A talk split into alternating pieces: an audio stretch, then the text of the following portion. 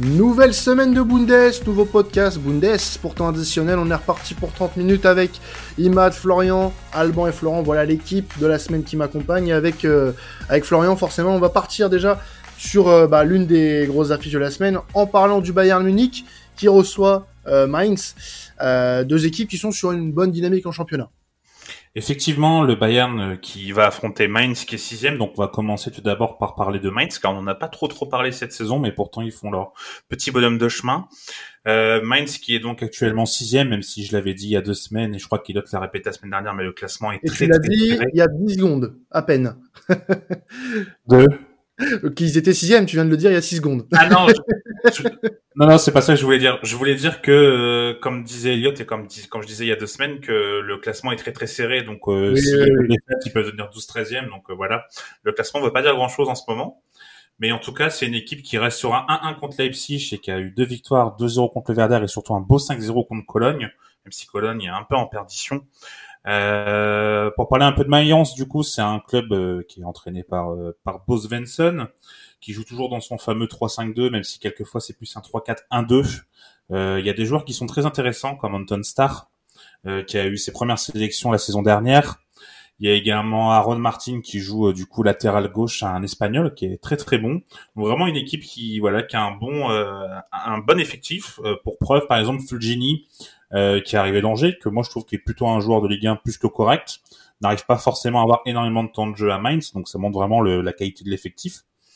Euh, et voilà, le, du coup Mainz continue à jouer voilà sur euh, pour les places européennes malgré un Jonathan Burkhardt qui est un peu la révélation euh, l'an dernier, un attaquant de, de 21-22 ans qui qui voilà était vraiment très bon et cette saison pour l'instant il est encore muet mais pourtant Mainz arrive encore à gagner des matchs donc ça montre vraiment que l'effectif est plutôt étoffé. Euh, et côté Bayern, euh, le Bayern, ça va beaucoup mieux, mais c'est surtout grâce à un homme. C'est assez surprenant de le dire, mais c'est grâce à Choupo-Moting euh, qui joue en neuf et qui apporte vraiment beaucoup, euh, qui apporte vraiment beaucoup en fait à cette équipe d'un point de vue euh, stabilité. Euh, c'est pas Choupo-Moting qui fait gagner les matchs, mais en fait le fait qu'il y ait Choupo-Moting en neuf, ça crée quelque chose de plus cohérent. C'est pas lui qui fait les exploits lui tout seul, hein, mais en tout cas c'est vrai qu'avoir un neuf, on l'a souvent dit on se disait au début de saison que ça manquait pas forcément à Lewandowski. Finalement, c'est plus un profil de neuf qui est fixe devant qui, qui manquait et on le voit avec Choupo-Moting où vraiment euh, avoir un neuf ça apporte ça apporte beaucoup à cette équipe. Euh, en parlant du numéro 9, du coup, selon euh, selon des médias, il y a quelques des médias allemands, je ne sais plus lequel, je crois que c'était Kicker. Euh, le Bayern cherchera un 9, donc soit donc des pistes qui me paraissent très compliquées, comme Harry Kane par exemple, que je vois pas du tout quitter l'Angleterre. Euh, enfin, pas pour le Bayern en tout cas. Euh, Lotaro Martinez et par contre il y a une piste qui serait peut-être activable dès janvier, c'est Marcus Thuram qui joue euh, avant-centre en ce début de saison où Elliot en a parlé la semaine dernière mais il était vraiment très fort. Euh, donc pour 10 buts et 3 passes décisives. Du coup ma question, il faut savoir que Marcus Thuram est en fin de contrat cet été cet été en 2023 du coup du coup ma question c'est est-ce que sur le long terme, Marcus Thuram peut être une bonne idée Ou est-ce que ça peut être une bonne idée, par exemple, de prendre Marcus Thuram jusqu'en juin et l'été prochain prendre un attaquant peut-être d'une plus grosse pointure? On est d'accord, euh, Florian, que c'est pas son poste de prédilection, le, le, poste de numéro 9 à Marcus Thuram. Non. C'est voilà. Voilà, pour, pour, pour, le moment, euh, c'est une expérimentation de, de Mönchengladbach qui fonctionne bien, puisque euh, voilà, il, il stat, il fait, il fait une, un très bon, une très bonne première partie de saison. Maintenant, en, parler sur le long terme, pour un joueur qui euh, n'est pas à son poste actuellement, c'est compliqué pour moi. Euh, ce serait un peu trop se baser sur la culture de l'instant. Et euh, alors je sais que, que le Bayern, euh, au niveau du recrutement, a totalement foutu ses, ses principes en l'air et est prêt à mettre des, des sommes qu'ils n'ont jamais mis sur le mercato auparavant. Mais pour moi, prendre un Marcus Thuram maintenant euh, à six mois de la fin de son contrat, je pense que c'est pas une bonne idée. Euh, et c'est pas forcément une bonne idée pour lui non plus euh, d'arriver dans un environnement qu'il connaît pas, euh, dans un poste qu'il connaît au final peu. Et voilà, ça va être beaucoup de pression pour lui d'un seul coup. Euh, pour euh, six mois d'attente en moins, je pense qu'il peut attendre la fin de saison pour aller au Bayern. Et le Bayern, en plus, économiquement, s'en sortirait très bien, euh, prendre un joueur libre. Après, est-ce que Mönchengladbach va le faire prolonger? Je ne sais pas. Moi, sur le timing, je peux rejoindre Quentin, mais après, sur le fait de rejoindre le Bayern Munich, je dirais pourquoi pas. Pourquoi pas, c'est, il a 25 ans, il est jeune, il connaît la Bundesliga, euh, c'est un joueur en plus qui amène de la polyvalence, euh, on le voit au Bayern Munich, comme tu l'as dit, un Choupo-Moting arrive à réussir parce que c'est une question de profil et non pas de joueur. Euh, un Marcus Thuram qui est quand même un meilleur joueur je trouve en tout cas que Choupo-Moting euh, en général, euh, s'il arrive à se à, être bien entouré et à performer, pourquoi pas euh, Il a l'âge encore où on peut changer de poste, on peut voilà se, fondre dans un collectif et si autour il est bien alimenté, il peut devenir un, œuf redoutable. Euh, joue neuf dans quel système exactement? C'est un 4-2-3-1. 4-2-3, donc en, en plus 9 pivots, c'est ça? Ouais, c'est ça exactement. Ah, pourquoi pas jouer à deux euh, avec le, le Bayern Munich, avec quelqu'un qui tourne autour de lui, un Mané par exemple, et puis lui en, pivot, ça peut pourquoi pas fonctionner. Après sur le timing, je rejoins Quentin dans le fait où est-ce que ça presse vraiment, pas forcément. Euh, il pourrait attendre la saison prochaine, mais dans l'absolu, moi un Marcus Thuram au Bayern Munich, je dis pas non. Comme on l'a dit, ils ont pas tout forcément l'habitude de, d'acheter des grands grands noms. Alors un Marcus Thuram au Bayern Munich, pourquoi pas? Ouais, moi je trouve que, hum, alors pareil, ça va être un peu redondant, mais je trouve que le timing, c'est vrai que à six mois près, pour euh, le joueur, euh, ça peut, ça peut poser, euh, poser débat, et puis même pour pour le Bayern dans dans sa dynamique de groupe et tout ça. Par contre, je pense en, en, plus, voilà, comme l'a dit Imad, il est dans un âge où il est encore en phase de progression. Il va chercher à se perfectionner. Et puis pourquoi pas, bah justement, euh, élargir euh, ses, ses, gammes. Ça peut être dans son optique à lui, euh, dans d'éventuelles sélections en équipe nationale. Si il peut jouer sur sur plusieurs postes, ça peut apporter une alternative au sélectionneur et du coup lui lui augmenter ses chances d'être sélectionné.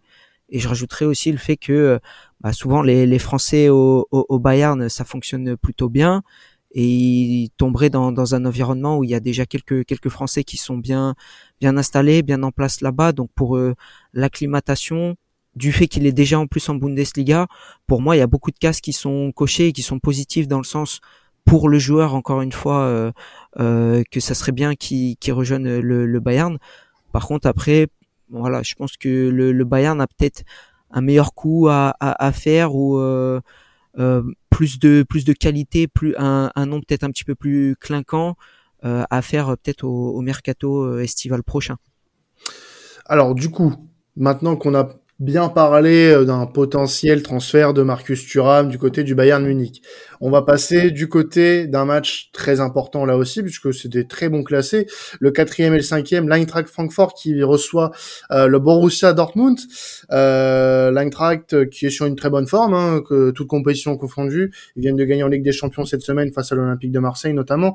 Euh, et offensivement, euh, c'est l'une des meilleures équipes aussi en, en, en Bundes, deuxième meilleure attaque avec 24 buts quand même, c'est pas rien.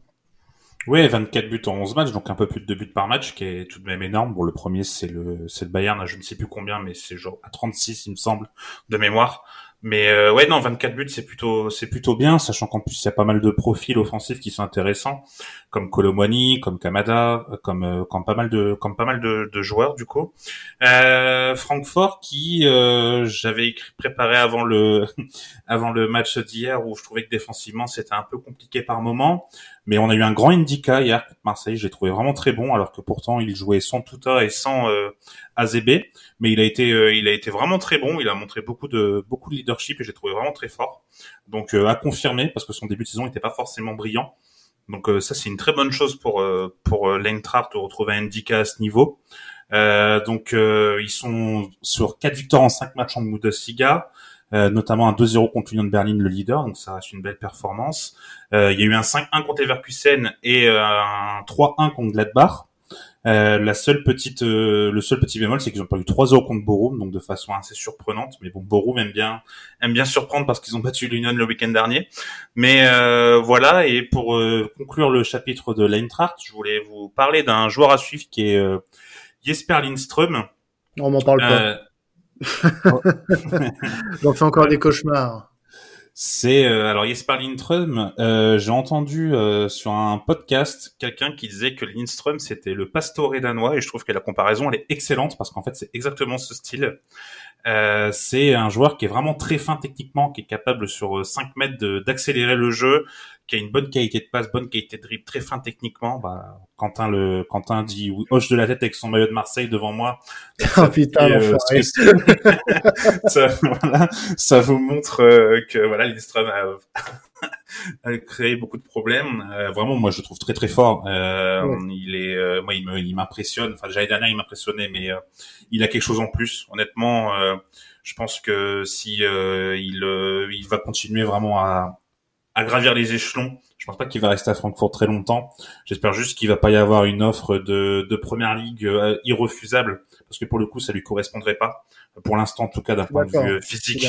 Mm. Donc euh, j'espère sincèrement que pour l'instant ce sera peut-être soit au Borussia, soit soit au Bayern ou dans un autre championnat, mais j'espère pas la première ligue en tout cas. Reste en Allemagne, qui reste en Allemagne, je pense que ce serait le mieux pour lui. Après euh, Francfort, Francfort peut passer un palier. Hein. Euh, S'il y a qualification, admettons par exemple pour la huitième de finale, ça peut ça peut amener une dynamique aussi pour Francfort. Finir dans le top 4 par exemple aussi là, ça, ce qui peut être aussi euh, une possibilité. Donc euh, moi pour personnellement, mmh. Francfort, pour moi, n'est pas un si mauvais plan de carrière pour lui. Après, c'est sûr que tu as le Bayern, tu as le, as le Borussia, mais vu ses qualités, et ce que peut peut-être faire Francfort pour renforcer un petit peu son effectif, parce que c'est pas parfait, malgré tout. Non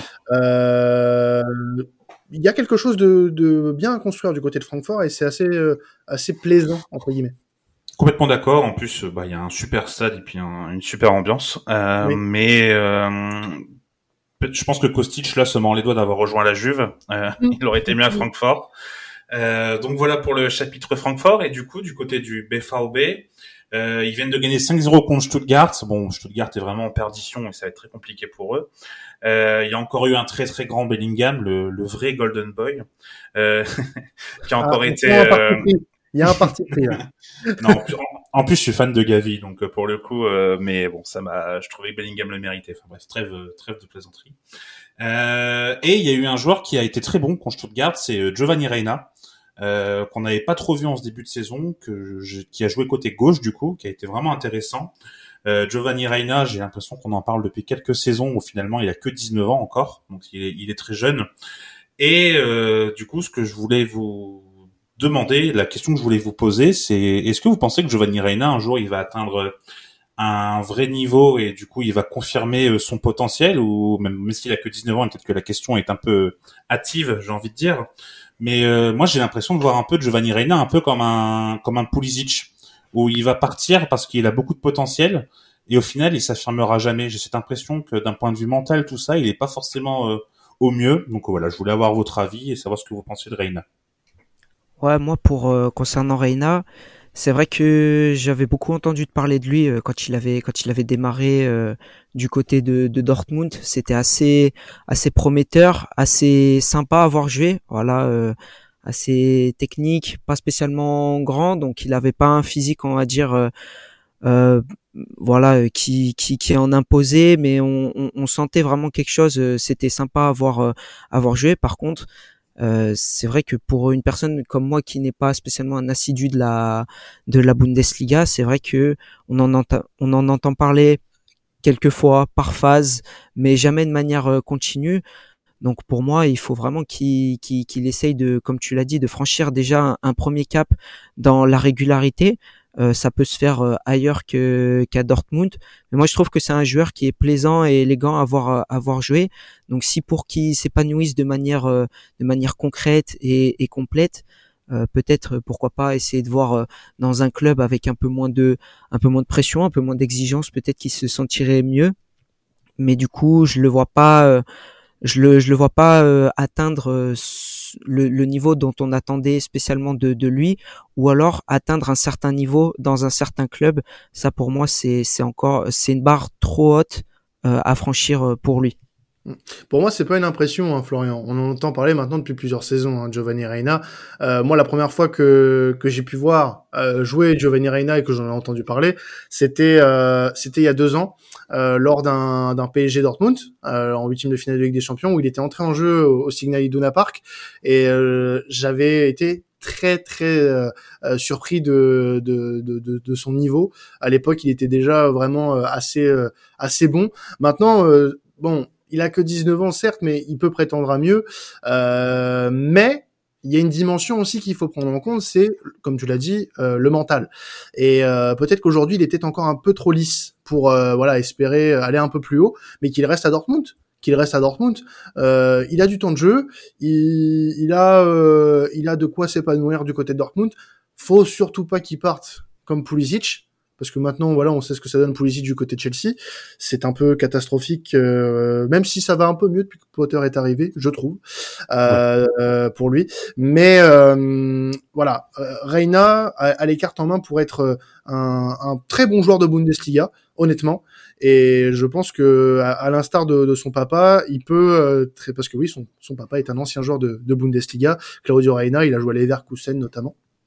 Et, euh, et, je pense qu'il peut s'installer en Bundesliga. Pour moi, ça serait une erreur qui part tout de suite. Et euh, je pense qu'à Dortmund et en Allemagne, il peut faire quelque chose d'assez euh, d'assez énorme. Donc qu'il reste.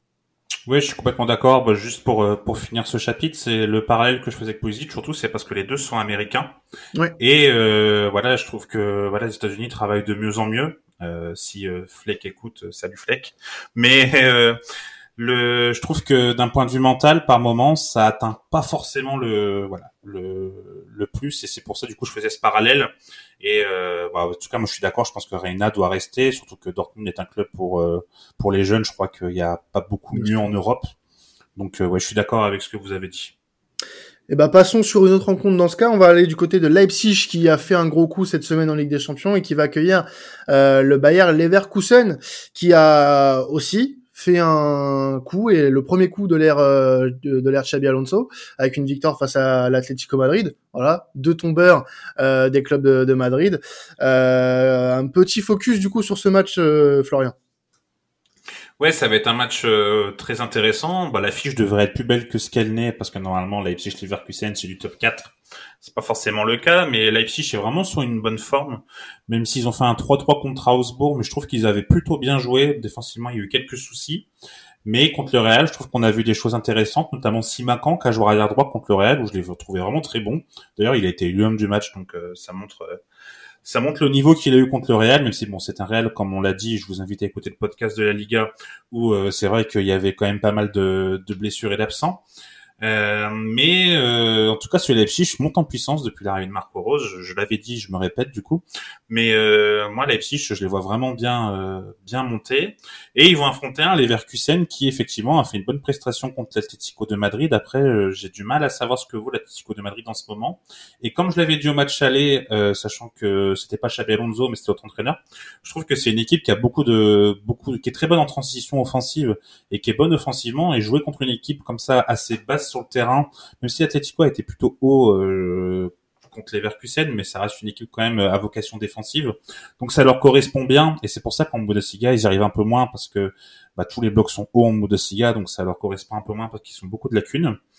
Euh, donc les Verkusen qui restent du coup sur un 2-2 euh, contre Wolfsburg ils sont un peu malchanceux parce qu'il y a un contre son camp de Andrich et un penalty donc voilà ça s'est joué à quelques détails et euh, Xabi Alonso qui continue sur son 3-4-3 qui pour moi est la meilleure euh, la meilleure idée et la meilleure euh, tactique en place. Euh, donc on reste encore sur une période de rodage du côté des Verkusen, même si c'est déjà la deuxième journée qui va jouer. Euh, oui, c'est la deuxième, il me semble. Et du coup, ma question, c'était parce que bah, les, les semaines passent. où est-ce que vous voyez les Verkusen finir en fin de saison? Alors, ils vont se maintenir. Il n'y a aucun souci par rapport à ça, mais je les vois pas squatter non plus trop dans le classement une euh, entre la septième et la dixième place me paraîtrait être la meilleure, euh, enfin, ce qu'il pourrait espérer, puisque Xabi Alonso est un jeune coach, il est encore en phase d'apprentissage, il doit faire des erreurs, son effectif n'est loin d'être idéal, il n'a pas encore façonné, donc euh, évidemment que je pense qu'il faudra être modéré avec ses attentes. Cette saison-là, c'est une saison de reconnaissance et de sauvetage. Donc assurons l'essentiel côté Leverkusen, essayons de faire quelque chose en Europe, mais le ventre mou en Bundes me semble être le plus probable pour eux pour le moment. Oui, et puis euh, c'est aussi euh, le moyen de pas se mettre trop de pression. Euh, à mon humble avis, comme tu l'as dit, Florent, Chabi est un est un coach très très jeune en termes d'expérience. c'est c'est pas pour moi, je pense pas qu'il y ait une énorme pression sur ses résultats. Le, le, le principal sera de sauver le, le Bayern d'une relégation. Je pense que c'est très probable que ça se fasse au vu euh, bah déjà des clubs qu'il y a derrière le Bayer Leverkusen euh, qui sont extrêmement faibles euh, et même devant en soi là pour le moment par exemple je vois le, le, Hertha Berlin Wolfsburg Augsbourg même Cologne qui pour moi n'ont rien à faire devant devant le Bayer Leverkusen donc oui, je pense que c'est une question de temps. Ça a pris un petit peu de temps au, démarrage, avec notamment cette branlée prise face à face à Francfort. Mais euh, bon, Francfort était vraiment au-dessus sur ce match-là pour l'avoir regardé. Euh, honnêtement, euh, c'était c'était assez impressionnant de la part de, des hommes de, de Glasner. Mais non, Xabi Alonso va avoir du temps et quitte à ne pas jouer l'Europe. la saison prochaine, il faut que un projet sur long terme soit fait avec Xabi Alonso pour qu'il puisse lui d'une part développer quelque chose, développer son football et, et que tout simplement que le Bayer Leverkusen puisse être serein sur son avenir. Parce que c'est pas en te mettant la pression et en virant ton entraîneur parce que t'as pas réussi à accrocher l'Europe. Là, je pense que les mecs ils doivent être assez au courant que euh, la situation elle est déjà assez compliquée pour pas mettre autant de pression à, son nouvel entraîneur qui de plus qui plus est est un entraîneur novice. Euh, soyons patients avec Xabi Alonso. Ouais, je suis complètement d'accord. En plus, Leverkusen, pour le coup, euh, bah, c'est le, le président est arrivé en 2018 de mémoire, et c'est un président, donc Fernando Caro, qui est espagnol d'ailleurs, qui euh, voilà avait donné le projet à Boss où ça avait plutôt bien marché. Après, ça a moins bien marché, mais il lui avait quand même laissé du temps. Euh, pareil avec euh. Donc voilà, c'est un c'est un président pardon avec euh, qui est accompagné de Rolfes d'ailleurs légende de de Leverkusen euh, qui euh, voilà qui sait laisser le temps au, à l'entraîneur. Et du coup je pense que voilà cette saison elle peut presque être blanche, ce sera pas grave, on saura rebondir l'année prochaine, je pense du côté des Verkusen sans problème, sachant qu'en plus il y a beaucoup de beaucoup de scouts qui sont très intéressants et on voit des jeunes arriver euh, et le centre de formation également qui est très bon. Donc euh, voilà, je pense que euh, je suis d'accord avec vous les Verkusen si ça fait le 8 dixième, ce sera déjà une bonne chose. Et voilà, va falloir attendre l'année prochaine la vraie patch à Alonso le leader euh, l'Union de Berlin qui va se déplacer, enfin qui va recevoir pardon euh, le Borussia Mönchengladbach, euh, un leader qui est un peu euh, voilà, qui va devoir rebondir face à une équipe de Gladbach qui bah elle aussi un peu de mal ces derniers temps. Ouais, le leader du coup qui doit rebondir contre un ouais contre un Gladbach qui est un peu en méforme, l'Union qui a perdu assez de façon assez surprenante contre Bochum, qui n'a pas forcément fait un gros match. Euh, bah, c'est le problème de l'Union en fait. Hein, on en avait déjà parlé, mais l'Union c'est très réaliste et c'est très beau en réussite. Et c'est vrai qu'affronter des plus petites équipes qui, qui laissent le jeu à l'Union, ça leur correspond pas forcément. Donc ils ont été en difficulté, ils se sont fait surprendre par Bochum, même si Bochum ça va de mieux en mieux de leur côté. Et ils vont affronter une équipe de Gladbach, ouais, qui est désormais neuvième, euh, qui a pris un seul point en dommage de championnat et une défaite en Pokal, donc euh, la Coupe d'Allemagne, qui est très importante en Allemagne contre une D2, contre Darmstadt. Donc euh, c'est pas c'est pas fou de du côté de, de Gladbach. À part Marcus Thuram qui est un peu une voilà une le phare on va dire dans le dans le brouillard. Euh, la stat en fait que je voulais vous dire sur ce sur ce match, c'est que l'Union et euh, Gladbach, ils ont marqué tous les deux 19 buts, mais Gladbach on a pris 17, alors que l'Union on a pris que 8.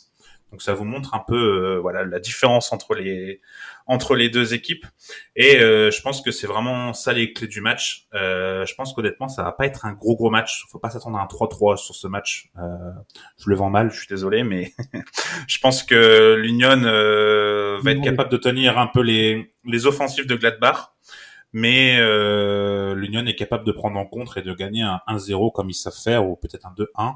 Mais euh, voilà, je pense que vraiment les clés du match vont va, va se jouer là-dessus, c'est sur la solidité de la défense euh, de Gladbach, s'ils sont capables ou non de tenir les contres de l'Union. Je, vais peut-être me répéter par rapport aux semaines précédentes, mais euh, j'avais, je crois, posé la question à Elliot la semaine dernière. Cette défaite face à Borum, est-ce que, enfin, avec cette défaite, toi, par exemple, est-ce que tu les vois tenir encore longtemps l'Union? Non, non, non. Honnêtement, euh, je pense que, par exemple, euh, en plus grosse surprise, on va dire entre guillemets, je suis un peu plus optimiste pour Fribourg que pour l'Union, par exemple. Ouais. Je trouve que je trouve que Fribourg, il y a plus de cohérence. Enfin, les amis nantais qui écoutent le, un, un plus gros effectif, plus, plus, gros. Ouais, en, fait, c'est ça. Plus de qualité, plus de voilà, plus de joueurs capables de faire la différence je pense que l'Union ça va s'essouffler. Alors je dis pas qu'ils vont faire, ils vont finir dixième non plus, hein. ouais, ouais. mais euh, ils vont, pour moi, ils vont pas être, euh, ça ouais, ça va être, euh, ça va être la fin, même si peut-être que c'est vrai que la trêve de la Coupe du Monde va peut-être leur faire du bien. ça tombe peut-être à pic pour eux, parce que je pense que s'il y avait une succession de matchs encore, ça aurait, ça aurait peut-être un peu dégringolé au classement. Après, c'est que mon avis, mon ressenti. Hein. Bien sûr. Ils vont marcher, mais euh, en tout cas, je suis pas très, pas très optimiste pour eux. Pas très optimiste, en effet. Du coup, on finit ce podcast avec quelques, quelques affiches à, à voir euh, cette semaine en, en Florian. Effectivement, donc il y a un Werder Bremen contre le Hertha, donc le 11e contre le 13e. Le Werder qui est un petit peu moins bien, et voilà, petit petit clin d'œil parce qu'on a parlé pas mal, mais Fulkrug a été pris dans les 39 de la Mannschaft. Donc on espère qu'il sera dans les dans les 26, même si les 39 c'est c'est une très grande liste, euh, comme Moukoko d'ailleurs. Donc on se dit qu'il a pris la sélection allemande. Mais voilà, il y a un Werder qui, euh, je pense, devrait gagner euh, sans grand souci contre le Hertha. Euh, tu as aussi un Schalke Fribourg, le dernier qui reçoit le troisième. Oui, Schalke du coup qui a un nouvel entraîneur qui est Thomas Reis, qui euh, été l'entraîneur de Borum, qui avait été viré au bout de six matchs et défaites. Euh, Thomas Reis avait quand même fait du bon boulot à Borum, c'est juste cette saison c'était plus compliqué, mais c'est un, entraîneur qui est capable de jouer le maintien et peut-être d'apporter quelque chose de nouveau. Donc faut espérer pour Schalke hein, ce club historique qui se maintienne. Euh, car euh, comme vous l'avez dit la semaine dernière très justement, c'est un club qui a eu des problèmes financiers. Et il faut espérer voilà qu'il reste en D1 pour que ça devienne un club périn et qui va affronter un Fribourg troisième, voilà, qui, qui continue sur son sur son envol. Et faut, ça va être compliqué quand même pour Schalke de tenir la, les offensives de Fribourg. Cologne qui va un peu mal en ce moment, qui va même pas très bien du tout, euh, qui euh, bah, va recevoir Offenheim.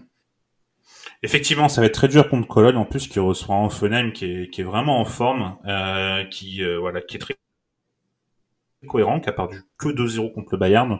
Ils ont pas été ridicules, j'ai trouvé. Euh, donc ça va être très dur pour Cologne qui effectivement a eu seulement euh, 3 points en 5 matchs. Euh, donc je pense que eux pour le coup l'Europe leur fait mal parce qu'ils ont clairement pas l'effectif pour jouer tous les trois jours. Mm. Et voilà donc Offenheim qui va, je pense, continuer un peu à faire mal euh, à Cologne. Et je vois bien euh, Offenheim briller dans ce match. Et tu voulais aussi qu'on parle un petit peu de Stuttgart contre Augsbourg, euh, le 16e contre le 12e. Effectivement, Stuttgart qui s'est encore pris 5-0 contre le BVB, donc ça va être très compliqué pour pour Stuttgart, qui reçoit une équipe d'Augsbourg, qui fait son petit bonhomme de chemin, qui voilà a, des joueurs qui sont plutôt intéressants, qui voilà qui est une équipe qui sait qu'il doit jouer le ventre mou, mais qui fait pas forcément de faux pas, donc je pense qu'Ausbourg est capable d'aller gagner contre Stuttgart, même si en ce moment, c'est vrai que c'est pas très compliqué de battre Stuttgart. Eh ben en tout cas, euh, on va finir le, le, podcast Bundesliga sur ces affiches. Euh, merci à vous de nous avoir suivis. On se retrouve bien évidemment la semaine prochaine pour un nouveau podcast Bundesliga. Vous pouvez continuer à nous écouter. Il y a du contenu cette semaine encore une fois. La Serie A, la Liga, la Première Ligue, c'est tout pour vous. Temps additionnel vous propose ça. Et puis bah on se retrouve dans quelques jours pour le podcast Ligue des Champions. Continuez à nous suivre sur vos plateformes de streaming préférées bien sûr et aussi sur la chaîne YouTube de Sports Content, sur laquelle vous pouvez, je le rappelle, vous abonner et mettre la petite cloche pour ne rater aucun des podcasts de l'écurie Sports Content. Passez un excellent week-end de foot. C'était temps additionnel. Ciao tout le monde.